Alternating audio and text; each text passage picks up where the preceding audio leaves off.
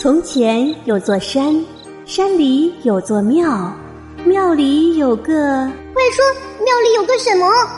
庙里有个小女孩，手里拿着一瓶可乐。然后呢？她打开瓶盖的时候，所有的能量都汇集到女孩的身上。哇哦！从此啊，她变得很会讲故事。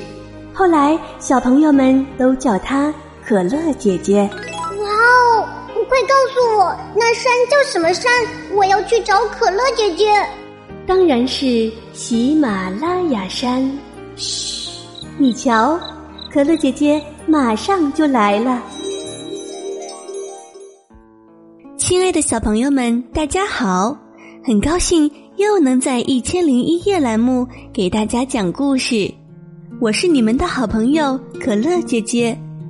如果你喜欢可乐姐姐讲故事的话，记得关注我哦。今天给大家带来的故事内容很有意义，希望宝贝们听完故事以后能从中学会一些道理。这个故事讲的是鱼鹰兄弟俩之间发生的事儿，小朋友们一定要认真听完哦。故事的名字叫做《聪聪与笨笨》。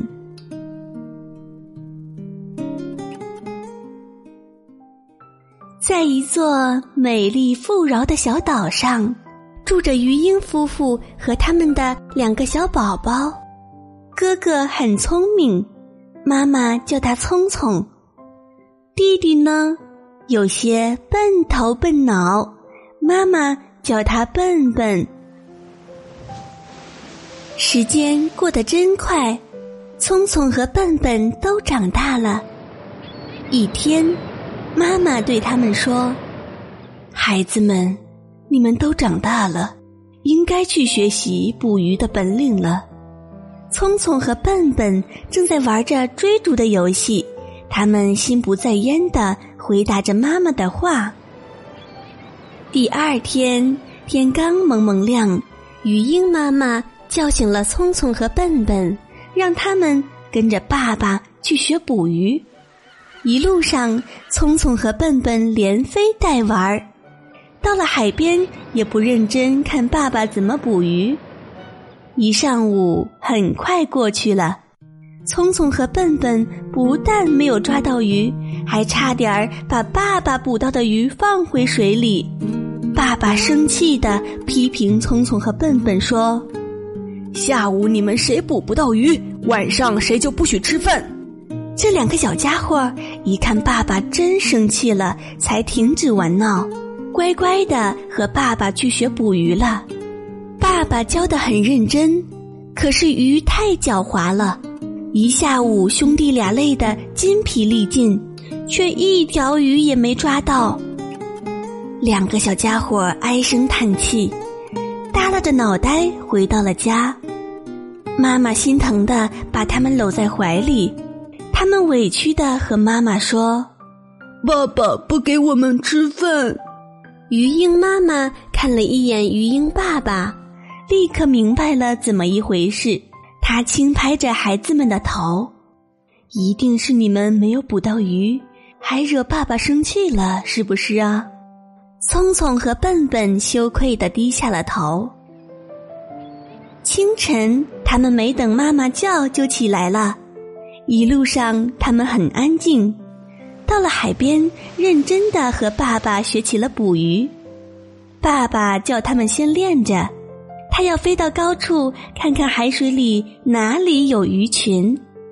一看见爸爸走了，聪聪赶紧落到沙滩上。他想，这样捕鱼太累了，而且还捕不到。要想个好点子。既不累又能吃到新鲜的鱼才好。他眼珠子滴溜溜的一转，突然看到岸边有一个渔夫正在用网捕鱼。哈，有了！聪聪想到了好办法，就是悄悄的跟在渔夫后面，等渔夫用网捕到鱼时，他就去偷渔夫捕捉上来的鱼，回去谎称是自己捕到的鱼。像笨笨没那么多心眼儿，他一门心思的学习捕鱼。可是他太笨了，捕了半天连一只虾米也没捞到。他看见哥哥拿着鱼，兴高采烈的得到了爸爸妈妈的夸奖，他只能灰溜溜的站到了一边，心想：明天我早点起来去海边学习捕鱼。我就不信还能一辈子捕不到鱼吗？他心里暗暗的下着决心。从那天开始啊，笨笨每天早上很早就起来练习捕鱼了。笨笨按照爸爸教他的方法，反复练习，在海水里捞呀捞。终于，他抓到了一条小鱼，可把笨笨乐坏了。他欣喜若狂，连忙把鱼拿回了家里。而聪聪每天要睡到日晒三竿才起来。聪聪慢悠悠的来到海边，他看见笨笨在大海里累得满头大汗的在捕鱼，嘲笑的想：“呵呵，真是一只笨蛋！看我轻轻松松的就偷到渔夫捕的鱼，多轻松！”哼。笨笨回到家，看见哥哥正递给妈妈一条好大的鱼，笨笨红着脸，不好意思的把手背在后面。妈妈见了，忙问他手里拿着什么，他才扭扭捏捏的把那条小鱼拿了出来。聪聪看见笨笨才捕到这么小的一条鱼，他哈哈大笑的说。呵，你可真是个笨笨！哼，妈妈看见笨笨手里的鱼，没有笑他，反而夸奖他说：“只要是靠自己的劳动得到的成果，不管大小，都应该值得高兴。”笨笨得到了妈妈的夸奖，没有骄傲，依旧每天早早起来，坚持去练习捕鱼。慢慢的。他掌握到了很多捕鱼的技巧，凭自己的劳动，每一次都能成功的捕到很多的鱼。而聪聪因为贪睡，他的体型变得越来越胖。他还是每天去偷渔夫的鱼。